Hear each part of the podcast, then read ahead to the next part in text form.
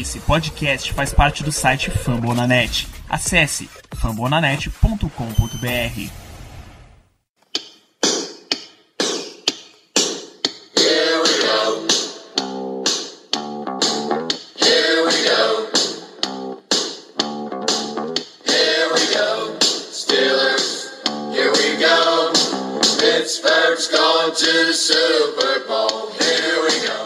Muito bem, pessoal, estamos começando mais um Black Yellow Brasil podcast, voltando para a terceira temporada desse seu podcast falando sobre o Pittsburgh Steelers, para todos os torcedores do Brasil, parceria com o site fambonanet.com.br. Eu sou Danilo Batista, mais uma temporada serei o seu host, e para fazer o programa comigo, voltando depois dessas maravilhosas férias, eu tenho a presença de Germano Coutinho. Todo mundo merece, uma, merece férias, então a gente tirou esse tempinho aí para aproveitar o carnaval. e estamos de volta, vamos comentar aí sobre o que mais importante aconteceu nesses últimos tempos aí para os Steelers. Esse, e esse rapaz, o nosso general manager, esse homem que nem de férias ele consegue parar de pensar nos Steelers, Ricardo Rezende. Grande pessoal, muito bom estar de volta aqui, novamente com vocês, depois dessa, desse ato, né, desse período de férias que a gente teve.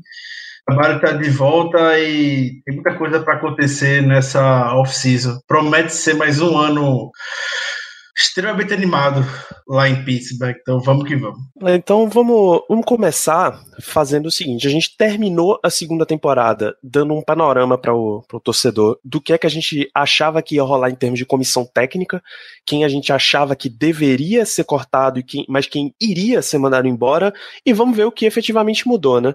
Vamos começar pelo seguinte: de coordenadores, a gente manteve nosso coordenador defensivo, Keith Butler, a gente manteve o nosso coordenador de special teams, Danny Smith, mas o coordenador ofensivo mudou. Todd Haley agora é coordenador ofensivo do Cleveland Browns, ele é problema de Hugh Jackson agora, e Randy Fichtner foi promovido da posição de treinador de quarterback para coordenador ofensivo e amigo pessoal de Big Ben Roethlisberger.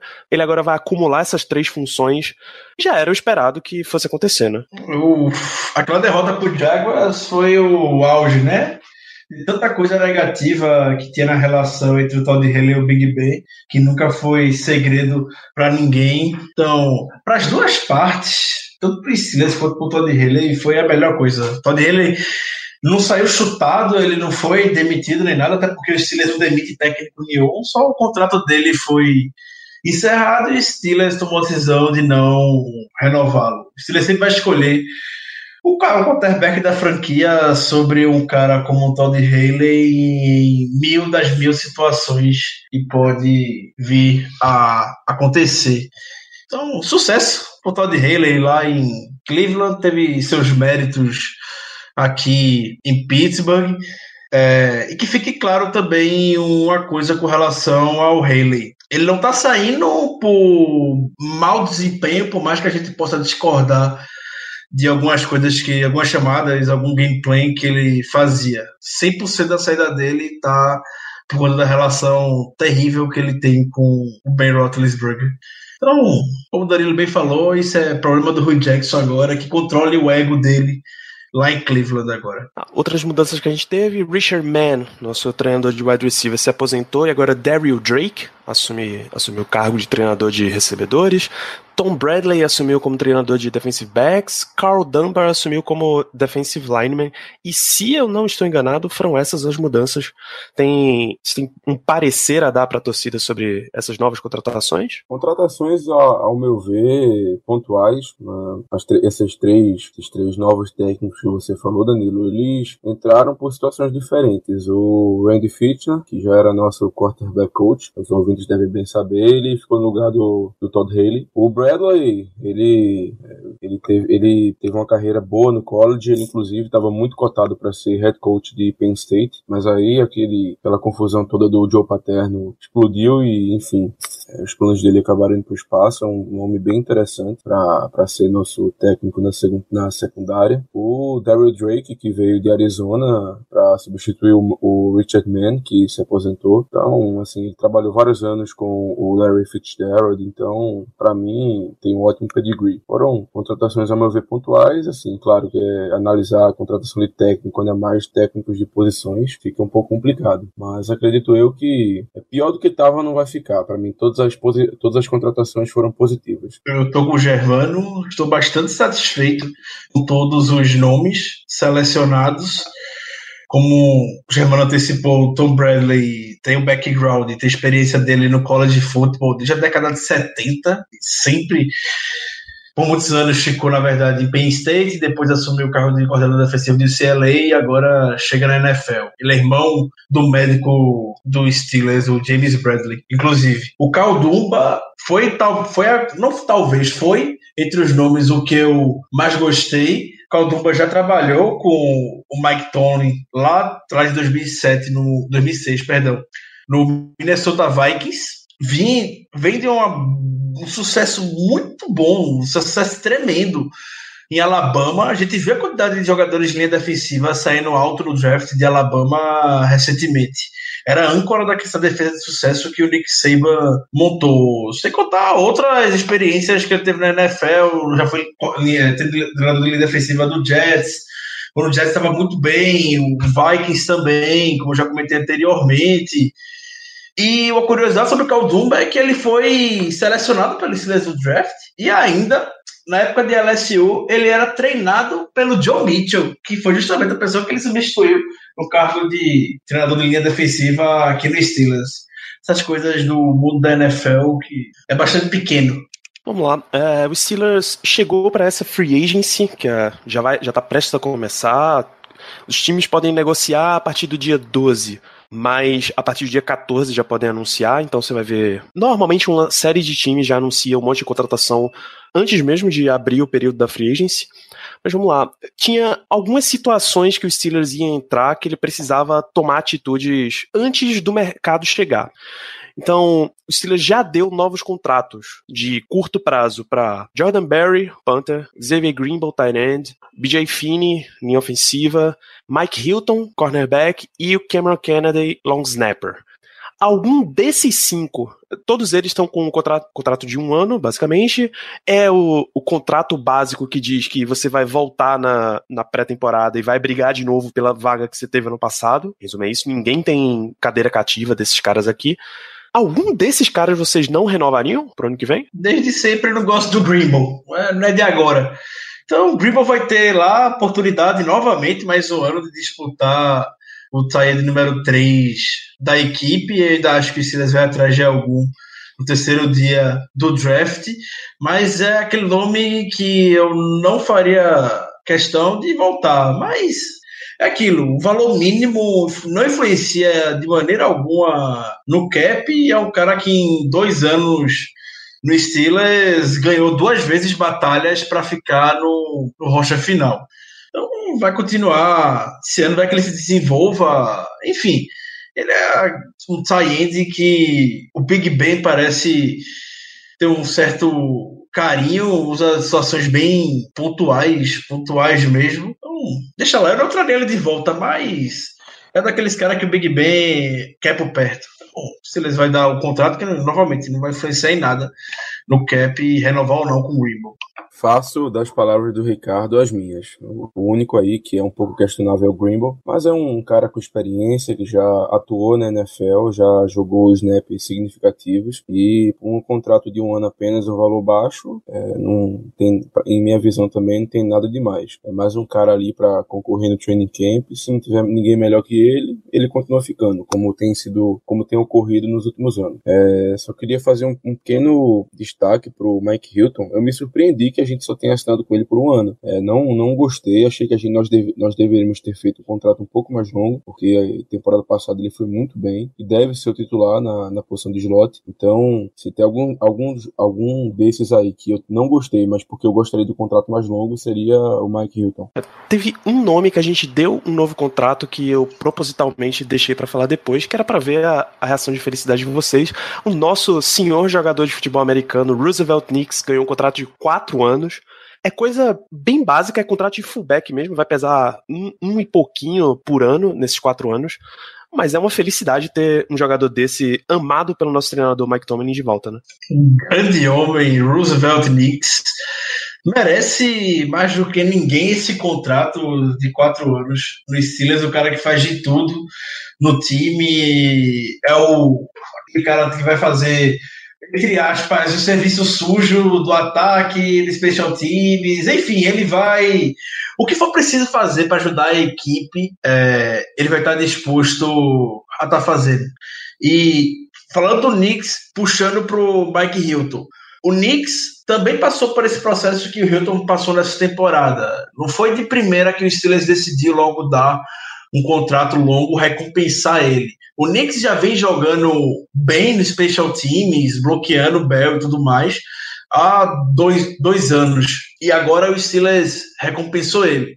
Aquele negócio, o Steelers usa até o máximo do, onde o tempo de, o tempo de contrato que a Associação de Jogadores da NFL permite para quem é undrafted atuar. Então, o Hilton se manter esse mesmo nível nessa temporada, na próxima, enfim, uma hora vai chegar a vez dele também. Obviamente, nas devidas proporções. O contrato de fullback nem se compara ao contrato de cornerback. Mas a hora do Hilton vai chegar o processo vai ser o mesmo. O Hilton é para questão de cap. Se tem oportunidade de estar tá garantindo o cara por um valor mínimo e que produz muito como ele, então a gente tem que de fato aproveitar. O Steelers é, o Steelers é malvado. Ele vai falar um pouco mais na frente, mas já para antecipar. O Steelers é um dos times mais malvados na NFL trabalhando com o cap. o Steelers é cruel com o é cap. Isso é verdade. Já já falando de cap, a gente fez duas movimentações para já abrir mais espaço para o cap, porque sabe que tem algumas movimentações bem pesadas esse ano. David Castro e Stefan Tweet tiveram seus contratos reestruturados de uma forma que os dois vão receber um salário base ridiculamente baixo, é 790 mil para cada um. Tem um monte de dinheiro que eles iam, que eles tinham que receber mesmo. Foi convertido em bônus, isso diminui o, o impacto no salary cap, enfim. Essa, esse é o tipo de transação padrão Pittsburgh Steelers, né? Reestrutura o contrato do cara agora, abre mais dinheiro, coloca mais jogadores que vão ser reestruturados depois e, e assim vai. Vocês têm algum nenhuma objeção a reestruturar o contrato do Decast e do Tweet, né? Não, simplesmente não. Essas questões aí são muito mais é, voltadas a, ao cap mesmo, a questão de número. A basicamente esse jogo de xadrez que todo time faz, que mexe uma peça ali e não sei o que. Enfim, é uma questão muito técnica, mas assim, é, fizeram o que acharam que era o correto. É, talvez reestruturar sempre é, dificulta um pouco o futuro do time em relação ao cap, mas tenho certeza que isso aí já foi pensado diversas vezes e várias e várias e várias vezes pelo pessoal dos Steelers que cuida dessa parte. E se eles acharam que era a melhor movimentação financeira, entre aspas, a fazer, quem sou eu para discordar? O Steelers com o salary cap Deixa eu começar de novo. Desde que eu me conheço como torcedor do Steelers, eu comecei a entender esse conceito de salary cap. Time sempre joga no limite do limite do limite. Você nunca vai ver um ano que o Steelers vai chegar e vai olhar o cap e ter uma folguinha. Não. Até estava comentando ontem no nosso grupo, até na época que o backfield do Steelers era Jonathan Dwyer e Isaac Redman, o salary cap do Steelers estava no limite. É assim que Kevin Colbert sempre trabalhou. Salary cap na NFL, para os times que sabem como administrar ele, não é empecilho para nada, não é empecilho para contratar ou deixar de contratar nenhum jogador. É, essa questão de reestruturação, isso que eu falo que o Steelers é bastante cruel com relação a isso. O Steelers, o modo de agir do Steelers com contratos é dar dinheiro, pouco dinheiro garantido para o atleta, dando pouco dinheiro garantido, isso permite que possa fazer esses tipos de reestruturações, que vai ter mais espaço para trabalhar com bônus do jogador. O jogador não vai receber menos, então vai receber do mesmo jeito, sendo que vai ser um bônus. O cap, o, salar, o base salarial dele é que vai diminuir e é o que conta no final de tudo pro, pro cap da equipe. Então, vamos ter um exemplo hoje, o Mike Mitchell. Mike Mitchell reestruturou o contrato anteriormente diversas vezes. O que é que isso levou? O Mike Mitchell esse ano está com um salário de 5 milhões. 5 milhões a gente tem que cortar o Mike Mitchell porque ele não, não reproduz. Esse é só um exemplo. Não sei se ele vai cortar ele. Eu espero que sim, mas isso é cena para os próximos episódios. Mas a gente faz isso, ele joga o salário do cara para frente e quando o cara não serve mais, a gente vai lá e corta. Silas tem muita piedade com relação a isso, não. Se permite, se está na regra. Não há nada que esteja fraudando, podemos dizer. Está dentro dos padrões, o time vai fazer e, sinceramente, entendo o time. E siga pra frente. Quer dizer eu concordo, eu entendo. Então vamos lá. É, Ricardo deu uma antecipada aí na, na crueldade com que o Steelers trabalha o salary cap. E vamos, vamos falar aqui da notícia que tem a prova viva do quão o Steelers segura a onda de salary cap e dinheiro garantido e tal, chama-se Le'Veon Bell. Já jogou em 2017 sobre a franchise tag, depois de ficar gritando aos quatro ventos que ele era o wide receiver número 2 e running back número 1 um do time. Ele merecia seus 15 milhões por ano, tem uma música dele que fala que ele merece ser pago 15 milhões por ano. É porque o Le'Veon Bell, além de running back e wide receiver, ele também é rapper. Tem, tem de altas músicas lançadas aí já, o tempo inteiro no Instagram tá divulgando, mas enfim. A gente colocou de no... vai colocar de novo a franchise tag no Levinho Bell, a não ser que grandes notícias aconteçam depois da publicação deste episódio, depois que você estiver recebendo esse programa aí nos seus ouvidos, a gente deve ter aplicado a franchise tag no Levinho Bell. E dizem que o, o motivo é exatamente porque os Steelers não paga, não paga o garantido que ele quer, que é isso mesmo que tá, tá circulando por aí. O que é que, quais são as impressões de vocês a respeito? Toda essa questão do Le'Veon Bell, ela é assim, ela deixa a torcida basicamente sem dormir, porque sabemos que o Le'Veon Bell é, é o que é, né? Esse jogador dinâmico, esse jogador que consegue mudar um jogo sozinho. Mas assim, falando puramente nos números, falando sobre essa questão do garantido, do não garantido, da, da média anual, cara, é complicado porque tanto, tanto o time, tanto os Steelers como o jogador, como quanto o Le'Veon Bell, eles têm suas razões. O Le'Veon Bell, claro, quer um dinheiro garantido maior, porque até pela posição dele de running back, nós sabemos que a carreira de, do running back hoje em dia na NFL tá diminuindo cada vez mais, é, estão perdendo valor, inclusive. Então, o Bell tá querendo se garantir logo, fazer o pé de meia, uma contusão, uma, uma contusão aí, talvez, que o tire, que o tire durante longos períodos. Então, assim, ele tá querendo já o dinheiro garantido para poder fazer esse pé de meia pro futuro. E o time, é, acertadamente, ao meu ver, não tá querendo dar esse dinheiro todo garantido para ele, que o, que o Bell quer, por duas razões. Primeiro, pela mesma razão, pela posição dele, é, pelo histórico de lesões dele, e segundo e mais importante, pelo histórico do próprio time, das negociações do próprio time. Os Steelers são um time que historicamente não dão muito dinheiro garantido. Então a gente ficamos nesse impasse e essa confusão para mim ainda está ainda tá um pouco distante é, a ser para ser resolvida.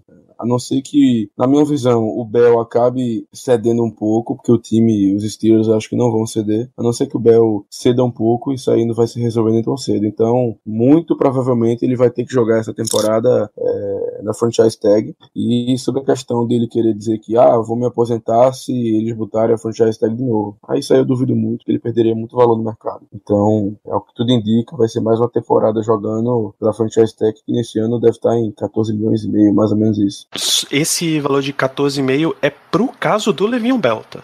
É, pro ouvinte que acompanha acompanha os insiders da NFL, o Adam Schefter, o Rappaport, eles publicaram que a, o valor estimado das tags esse ano para running back está em 11, 11 e pouquinho, mas como o Bell já está na franchise tag e, portanto, ele já está na média dos cinco maiores salários da posição, o valor dele é o contrato atual com um aumento de 20% em cima, e isso dá 14 milhões e meio. Dá uma dimensão melhor do que o Germano falou, dessa questão de dinheiro garantido, a prática que o Steelers não faz, e o Bell falou numa entrevista para o Jeremy Fowler que sabe como é que o Steelers trabalha os contratos. Então, se o Steelers não está disposto a dar um dinheiro garantido bom para ele, então ele vai querer um salário muito alto. E o Steelers não vai cair nos caprichos dele. Então, só para dar uma noção de outros jogadores que tiveram seu contrato recentemente renovado com os Steelers, os principais. Então, contrato do Antônio Brown, garantido por Brown, pro Antônio Brown, o garantido dele foi 19 milhões de dólares. Foi um contrato de 4 anos, 68 milhões de dólares, garantidos 19. O do Hayward foi um contrato de 6 anos, 59 milhões de dólares e um garantido de 15 milhões. O De Castro foi um contrato de 5 anos, 50 milhões e um garantido de 16 milhões de dólares. E o Tweet foi um contrato de 5 milhões, 5, 5 anos, perdão, 5 anos, 60 milhões e um garantido de 13 milhões. O Steelers não, não faz, só faz isso com o quarterback. O Ben Roethlisberger ganhou seus 31 milhões garantidos porque Ben Roethlisberger é a franquia e o Steelers faz isso. Então, na época que o Brown queria renovar desesperadamente, o Steelers foi lá, conversava com o Drew Rosenhaus, que é o agente mais midiático da NFL, e é agente do Brown, estruturava contrato, antecipava o valor pro Brown, ia fazer negociando, negociando, até que chegou ao acordo quando o Brown faltava um ano para acabar o contrato, o primeiro, o segundo contrato dele, e estenderam, tornando o Brown o wide receiver mais bem pago da NFL. O Bell não muda muito o cenário do que o Steelers quer fazer com o Bell. Ele seria o running back mais bem pago por uma margem muito grande. O Steelers, se for realmente o que foi reportado, o contrato era 5 anos, 60 milhões, 3 anos, nos 42 milhões nos três primeiros anos. Um valor extremamente justo, 14 milhões por temporada ao Bell. Eu não sei o que é que o Bell quer, afinal. Não dá para entender.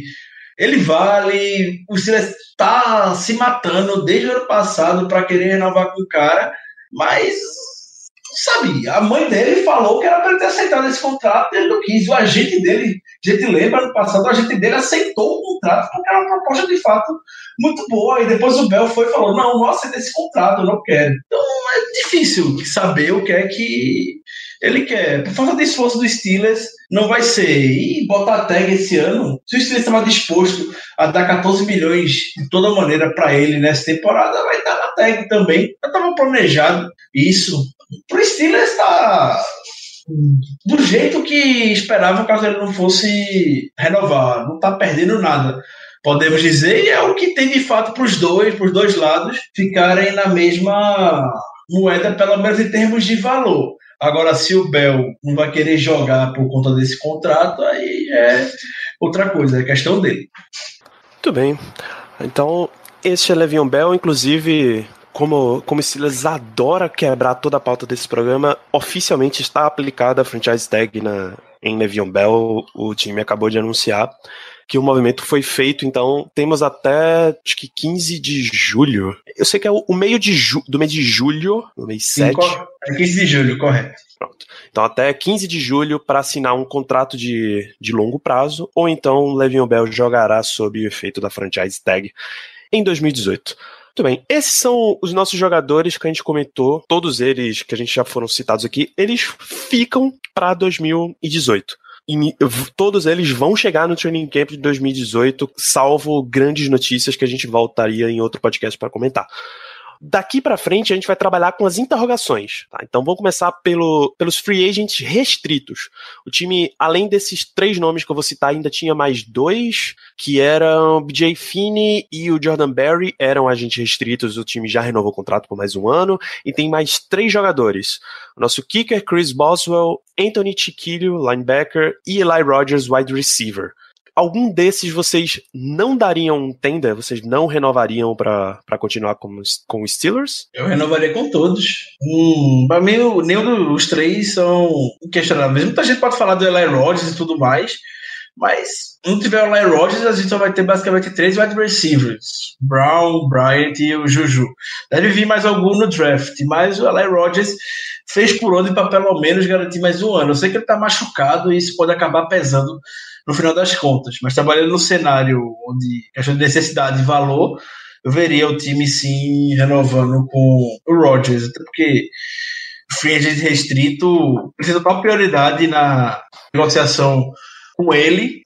Também o Rodgers não vai ser aquele cara para ganhar muito, vai ser um salário modesto, se brincar o mínimo na NFL também. E o, Bo, o Boswell, ele está se preparando, né? Ele está tentando arrumar um pouco mais a casa provavelmente dá um contrato de longa duração para o Boston. Se não for de longa duração, vai usar a tender de primeira rodada, muito provavelmente. Um move semelhante ao que o Ravens fez alguns anos atrás com o Justin Tucker. Boswell fez por muito merecer um bom contrato. E a gente está vendo dia após dia. Ontem foi o Matt Bryant, hoje foi o Graham Gano do Panthers é, ganhando novos contratos e a gente fica na expectativa de quando vai sair a nova bolada pro Chris Boswell. Exatamente, exatamente. Eu também renovaria com os três. O Boswell já demonstrou muita coisa, já fez mais do que já fez. Assim, basicamente ele já garantiu o próximo contrato dele. O Tiquilo para mim é uma ótima opção de, de rotação. Eu gosto muito dele. E o Rogers, apesar da, da lesão dele, uma lesão de ACL,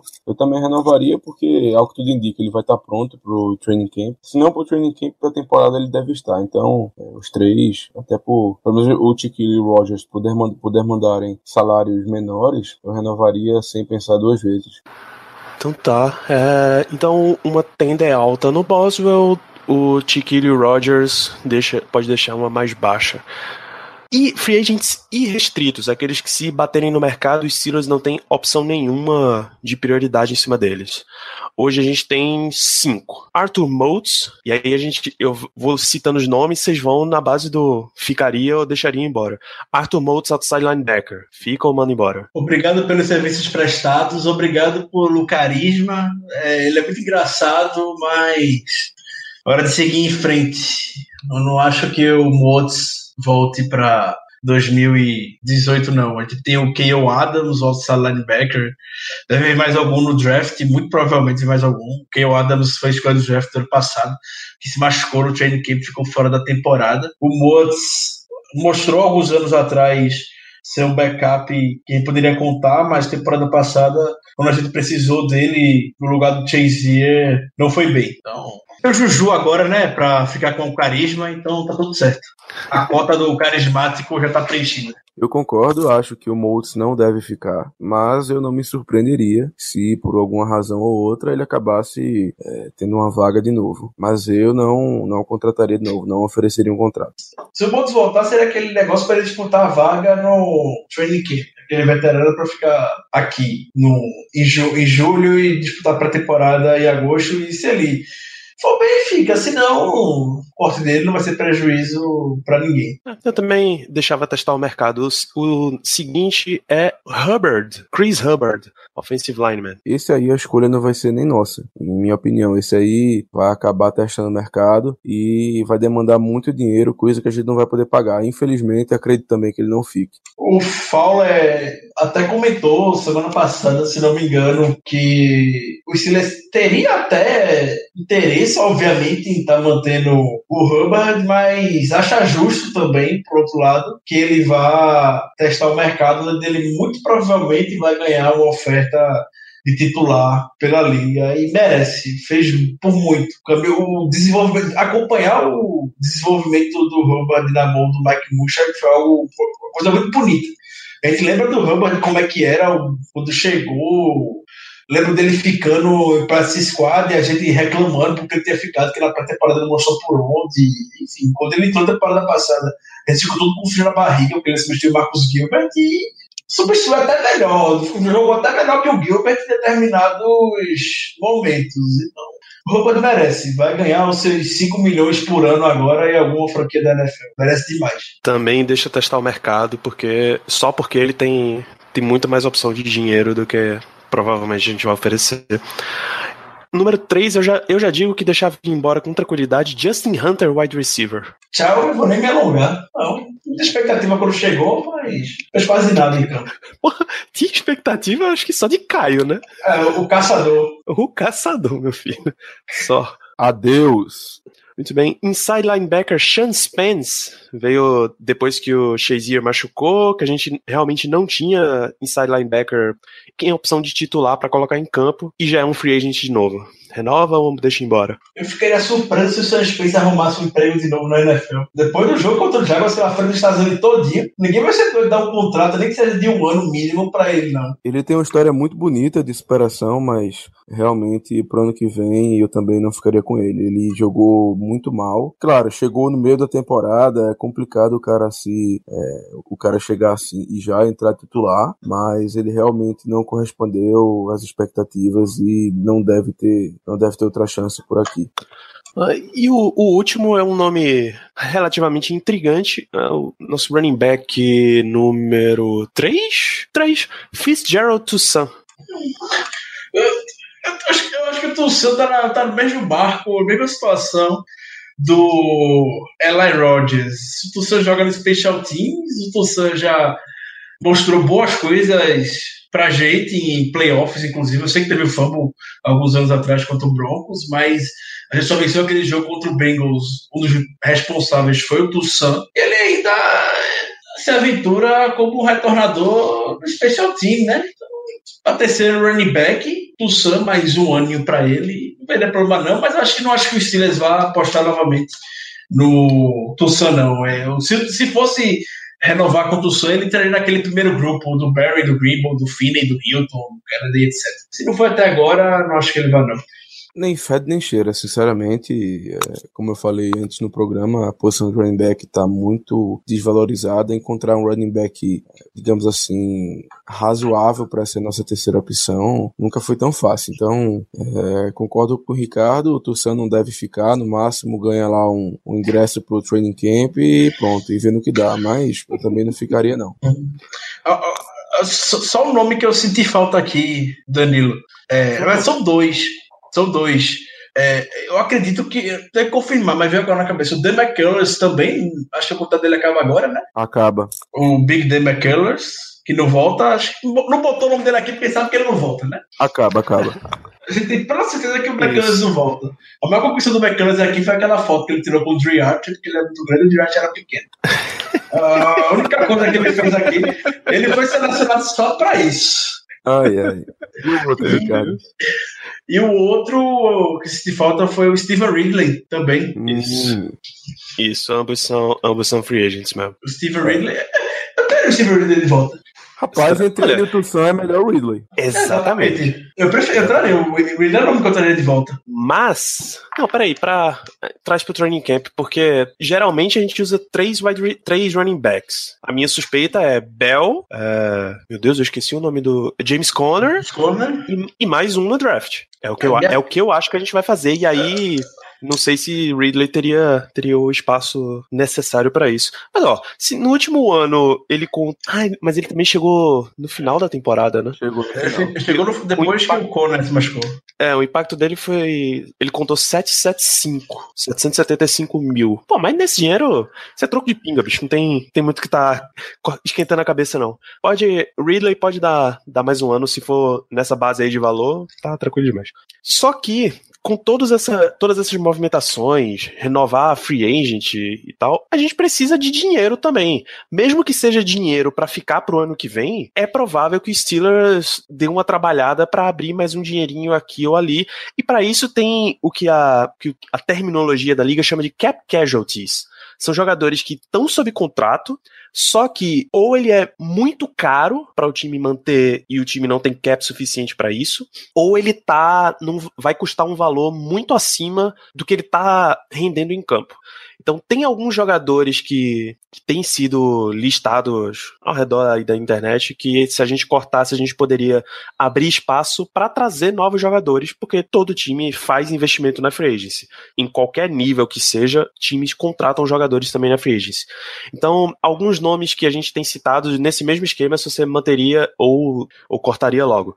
Seu Mike Mitchell, eu vou até ir abrindo aos poucos aqui, pra gente ir sabendo o quanto cada um economiza. Mas Mike Mitchell, ele hoje custa, sob o cap hit, 8 milhões, e o dead money dele seria de 1.7. Você mantém Mike Mitchell ou deixa esse, esse rapazinho embora? Eu, eu cortaria o Mike Mitchell, agradeço pelos serviços prestados. Foi um cara que veio de Carolina, que jogou muito bem os primeiros anos, mas infelizmente tá na hora da gente é, ficar com outro jogador ali na posição. É, um dos meus palpites para a escolha de draft é justamente de free safety, então, em minha opinião, o Mitchell deve ir embora do time. Sempre fui um dos maiores defensores do Mike Mitchell. Sempre achei que o pessoal pegava muito no pé dele. Pra mim era um, um titular digno, pra mim sempre foi, mas diante da nossa situação com o cap e a oportunidade que a gente pode ter no draft, eu também cortaria o Mike Mitchell e eu ficaria surpreso se o Steelers não fizer esse move.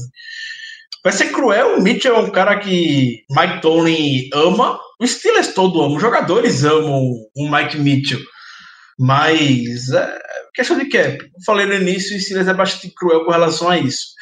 O Steelers deixou chegar nessa situação justamente porque reestruturava o contrato dele sempre nas temporadas passadas para abrir espaço no cap. Esse ano tá um total de 8 milhões para ele e não dá, não dá pra gente ficar tendo esse luxo no nosso cap. E só informação, é, Danilo, esse, esse dead money de 1,7 milhões seria se ele fosse cortado somente depois de junho. Se ele for cortado antes, o dead money dele é de 3 milhões, aí só salvaria 5 milhões. É, é, porque assim, se o Steelers for cortar Mike Mitchell, é óbvio que eles vão fazer o corte visando a opção que economiza mais dinheiro. Então, o cara em março já tá cortando, dizendo: olha, esse daqui é um corte para junho. Ponto. Não, exatamente. Exatamente. Eu acho que é isso que vai acontecer.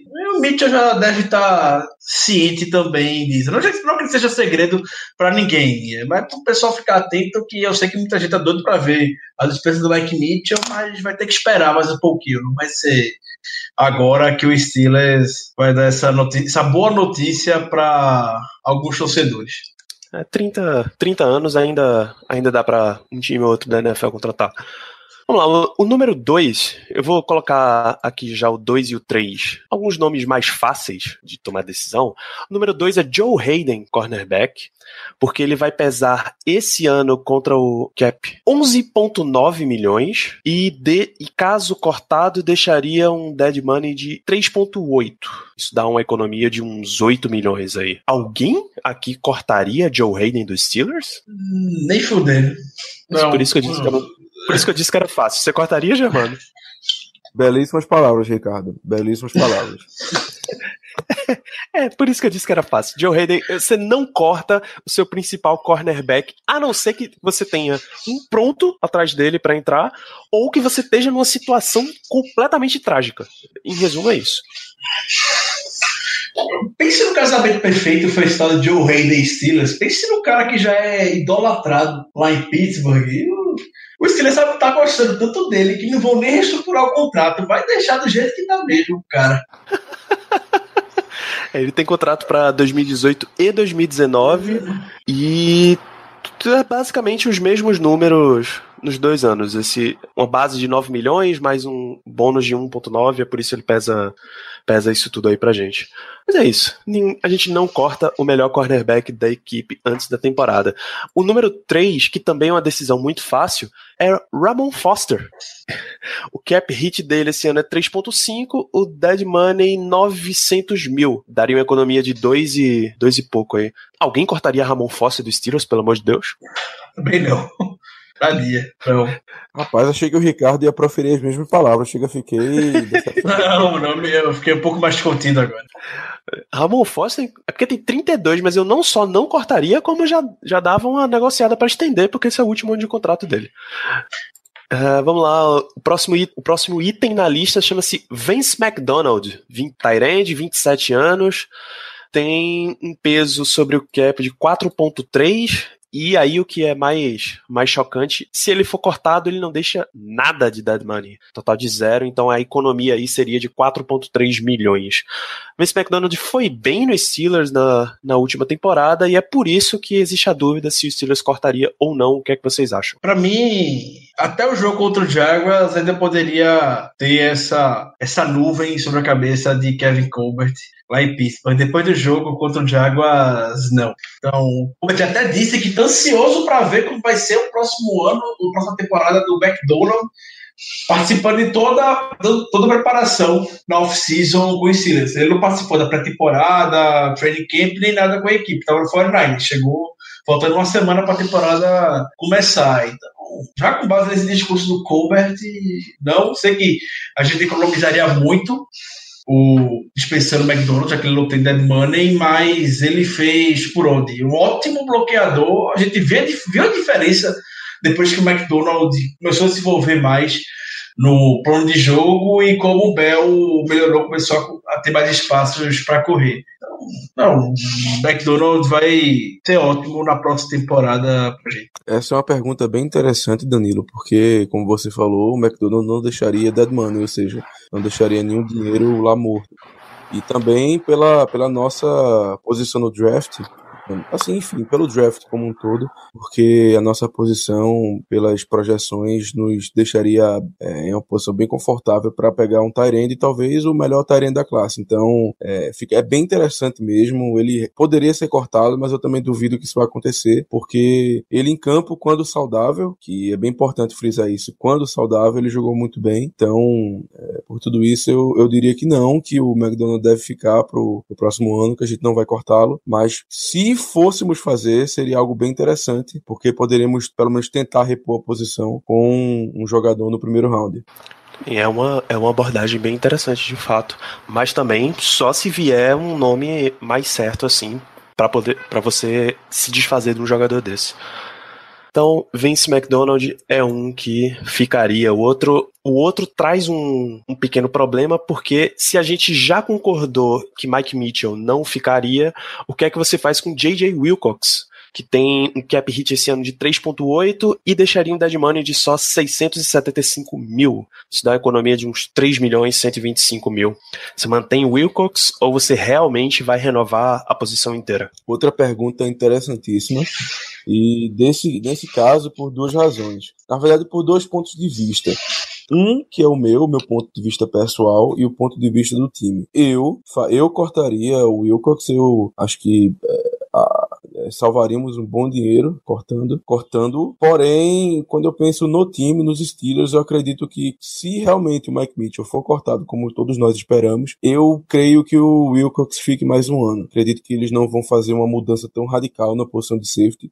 Ainda mais porque quem ia sobrar ali seria basicamente o Robert Golden. E o Golden, se até hoje não conquistou uma posição titular, é porque o coaching staff não confia neles o suficiente é, para tamanha, tamanha tarefa. Então, eu cortaria, mas eu acho que o time não vai fazer isso. Novamente, né? Parece só o Fowler trabalha no off-season Pittsburgh, na mídia. Novamente o Fowler disse na semana passada que justamente esse argumento que o Germano utilizou pode fazer com que o Wilcox fique no Steelers. Já mandaria o Mitchell embora, ficaria só com basicamente Sean Davis e Robert Golden. E o Wilcox pessoal olha com o Steelers, ele geralmente não gosta de tomar uma conclusão sobre o jogador em pouco tempo. Então, eu queria que ele fosse cortado, mas eu não acho que ele vá ser.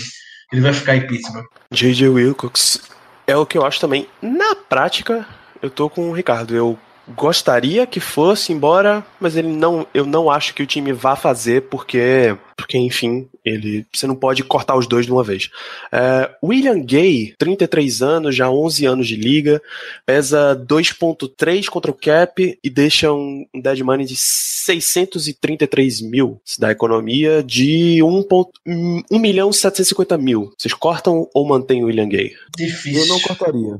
Eu não cortaria, é, porque William Gay é um jogador bastante experiente. Ele atuou até como linebacker na temporada passada, depois que o Se machucou. Então, assim, isso demonstra que o coaching staff confia bastante nele. Ele é um cara que, é, apesar de já experiente, já não com a mesma jovialidade de antes, ele é um cara que mentalmente ele ainda tem muito, em minha opinião, a contribuir para o time. Então, até, por, até pelo cap hit pequeno dele, 2 milhões e pouco, acredito eu que um corte salvaria, é, salvaria um milhão e pouco, ou seja, pouca coisa. Então, é, digamos, digamos assim, eu acho que o corte dele não traria tanto benefício como, como a manutenção dele na equipe. Então, eu não cortaria o William Gay. Eu acho a situação do Gay muito difícil. Eu, eu não acho que o Steelers vá cortar ele, eu não quero que o Steelers corte ele, até porque o Gay durante todo esse tempo de carreira em Pittsburgh que nunca perdeu um jogo por lesão. É um cara extremamente dedicado, é um cara que conhece muito bem a nossa defesa já. E no meio da secundária tão jovem, tempo de idade, e tem o Joe Reda que é mais experiente, mas que chegou na equipe na temporada passada, o valor acaba não compensando. Mas eu ficaria, não ficaria surpreso, perdão, não ficaria surpreso se o Steelers lá na, no training camp cortasse o William Gay. Se o Santos mostrar que veio, mostrar um bom desenvolvimento, eu não ficaria surpreso. Faz todo sentido. E o próximo nome é outra decisão muito fácil, porque pelo desempenho que teve, uh, ele tem um cap hit de 1.6, deixa 212 mil só, e o nome dele é Corey Sensible Cornerback. Pode cortar, não pode? Não sei porque não fizeram ainda. É, não sei porque não fizeram ainda. Próximo, próximo, por favor. O único jogo bom dele que ele fez foi contra Tennessee, se não me engano. Tirando aquilo ali, meu amigo. É verdade, foi o jogo, o jogo da ilusão, bicho. Aquele foi foda. Aquele foi foda. Só tem, na minha lista aqui, tem mais um nome só, que esse é outro que, se pra gente tiver algum problema, pra Mike Tomlin é muito fácil a decisão. Darius Hayward Bay, que daria uma economia de um, um milhão e pouquinho. Não vai cortar, Hayward Bay, né? Não, não. É. Mike Tomlin não, não vai cortar esse cara de jeito nenhum, cara. Já tô vendo ele, inclusive, negociando extensão, porque esse é o último ano de contrato do Bay. Tranquilamente. Tem a menor dúvida disso. São dois jogadores que ninguém toca em Pittsburgh. É o Yates e é o Hayward Bay. Tocava, já viraram patrimônios dos Steelers. Não, não vão pra canto nenhum. Não deve. Não é desmerecendo o Hayward Bay, não. Ele, pra mim, deve ficar. O Hayward Bay a gente não fala muito dele, mas no special team o cara se achou na NFL. Justamente, justamente. É um cara que contribui bastante pro time nos special teams e quando ele é chamado para jogar alguns snaps na, no ataque, eu também acho que ele sempre contribui, tanto quanto como um bloqueador, que é uma, um aspecto do jogo dele que é bem subestimado, tanto como um, um wide receiver mesmo, assim, como recebendo bolas, correndo com a bola no, nos end arounds da vida que ele de vez em quando faz. Então, assim, a contribuição contribuição dele para o time como um todo é muito boa, ainda mais por esse salário. E esse aí, esse aí eu não tenho dúvida alguma que não será cortado.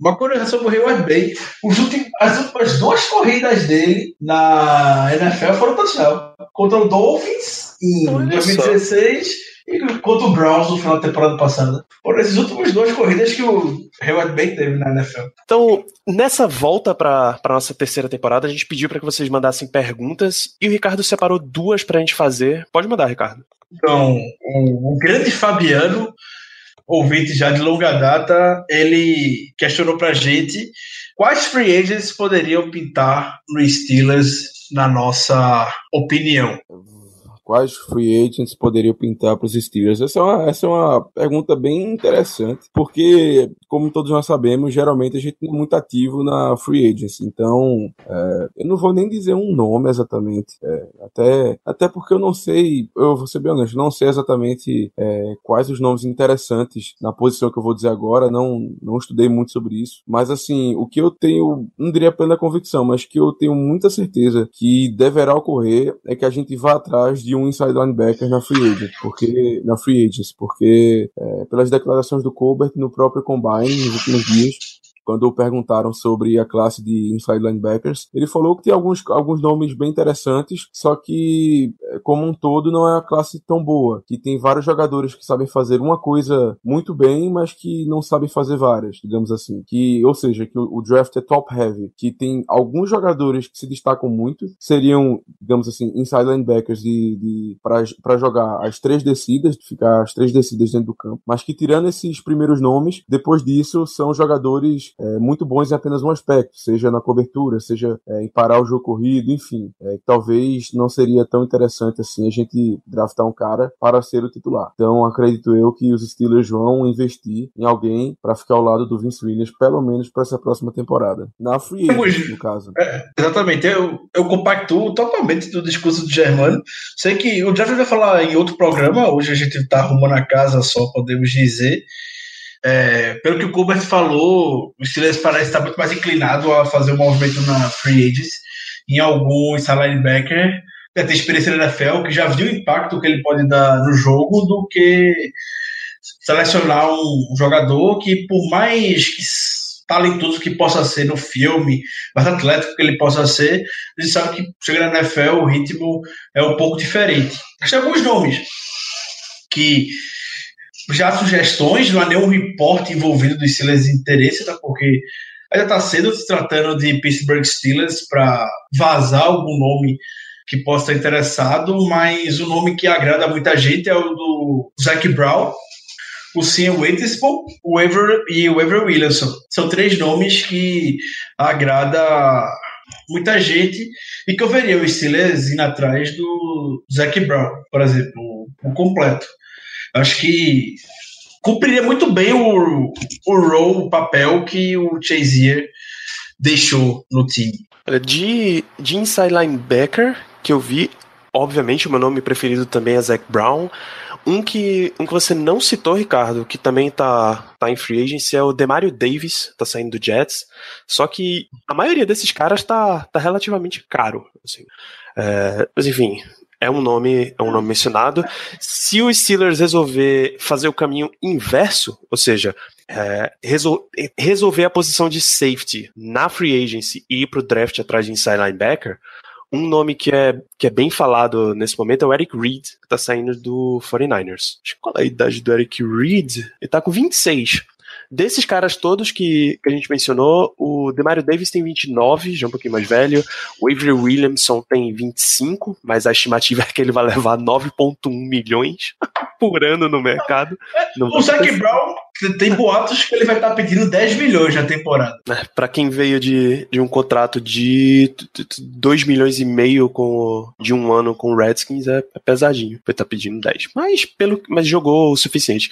O, o Zac Brown tem 28, o Eric Reed tem 26 e o Sean Weatherspoon tem 30. A maioria deles é, é mais nova, assim. Eu não teria oposição nenhuma a pegar um jogador desses de 25, 26 anos. Nenhuma mesmo. Vamos lá, segunda pergunta então. Vamos lá para a segunda pergunta, também do grande Alberto Henrique, amigo de longa data. Ele quer saber da posição de cornerback, que a gente já havia comentado. Se a gente deve insistir no Aaron Burns e dar chance ao Sutton ou ir atrás de alguém. E o que esperar do futuro do Sean Davis na secundária. Então, é, eu vou dar a minha opinião aqui é, sobre o Sean Davis. Eu questionei e continuo questionando muito é, o Sean Davis. Há boatos de que ele pode sair de strong safety para free safety.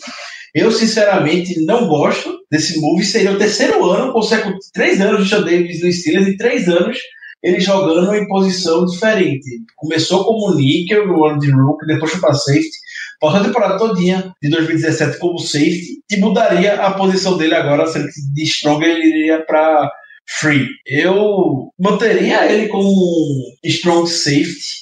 Eu acho que para ele é um problema muito mais de mentalidade de cabeça, talvez com um novo técnico de posição, o Tom Bradley chegando, ele melhore, ele tenha mais impacto nessa temporada. E eu acho que deixar o Sean Davis de free safety seria desgastar o potencial atlético que ele tem. O cara tem, tem todos os measurables todas as medidas atléticas, anatomicamente falando, o corpo dele para ser um strong safety moderno e de elite na NFL. O problema dele, das proporções, é o mesmo do Chavaco Thomas. Bichos parecem ter cabeça.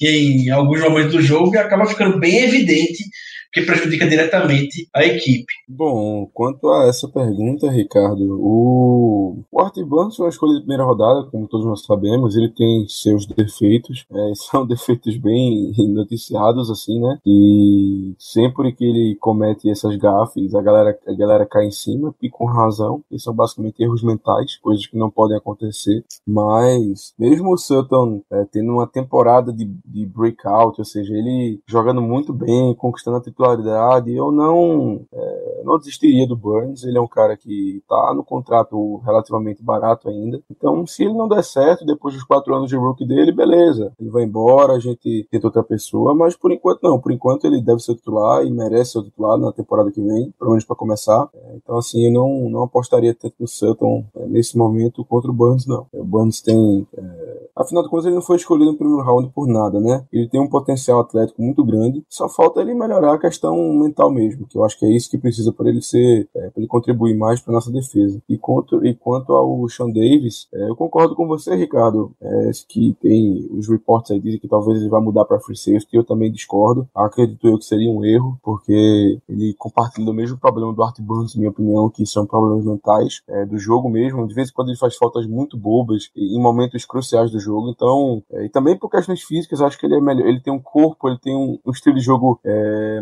mais adequado para a posição de strong safety, para mim também seria um erro muito grande fazê-lo mudar de posição mais uma vez. Então, é, respondendo a pergunta, eu teria um pouco mais de cautela do que o nosso nobre seguidor. E a gente tá falando do Sean Davis, a posição de free safety deixa o cara no fundo do campo, exige muito mais a capacidade de leitura para ele. Strong safety muitas vezes tem que ficar dentro do box, pode ser o papel dele na equipe pode ser muitas vezes mais simplificado, mas o free safety, se cometer um erro, é fatal. Não tem para onde correr. Perdeu o tackle, a leitura errada, enfim. Hum, queria ver definitivamente o Sean Davis tendo essa responsabilidade de fazer toda a leitura no fundo do campo, onde ele já mostrou que, infelizmente, não parece ter muito isso. Se preferia mais o trabalho dele na equipe. Deixa ele no box, deixa ele distribuindo o tackle ali por dentro mesmo e deixa outra pessoa mais recuada, que provavelmente vai vir no draft.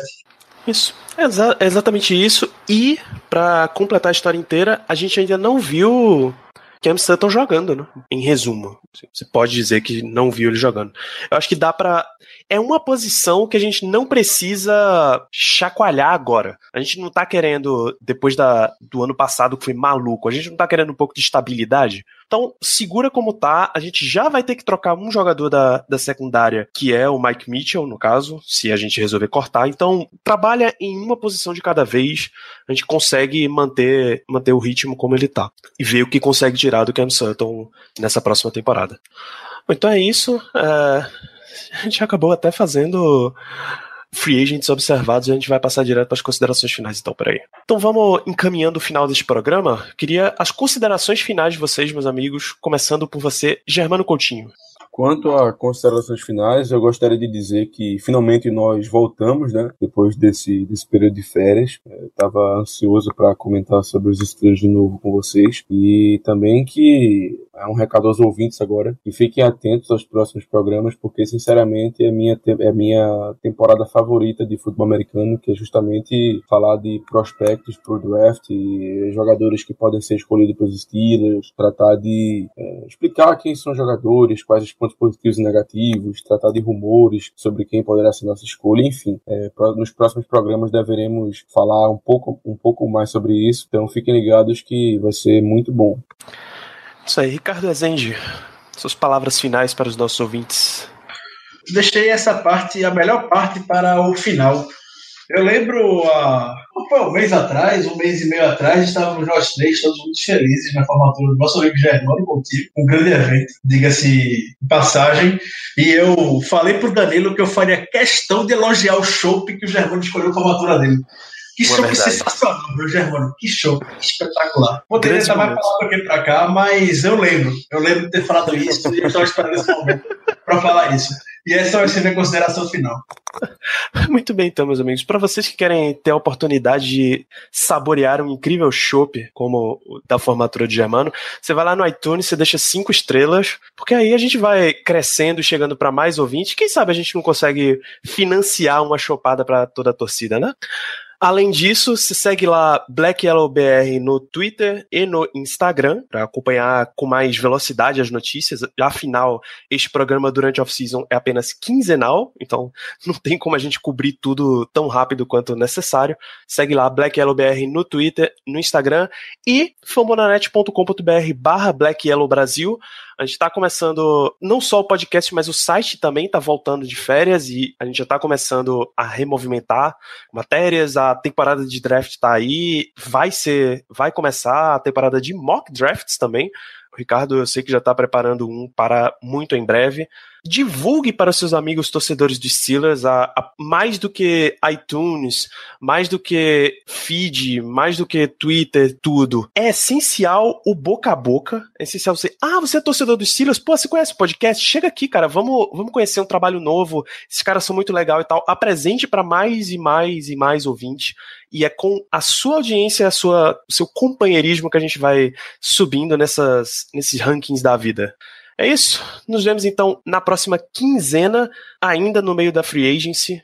Se tiver alguma contratação bombástica, a gente comenta na próxima semana, no próximo programa. Se não tiver, também tem pauta suficiente para a gente levar até a temporada. Um grande abraço a todos vocês. É um prazer estar de volta e até a próxima. Yeah.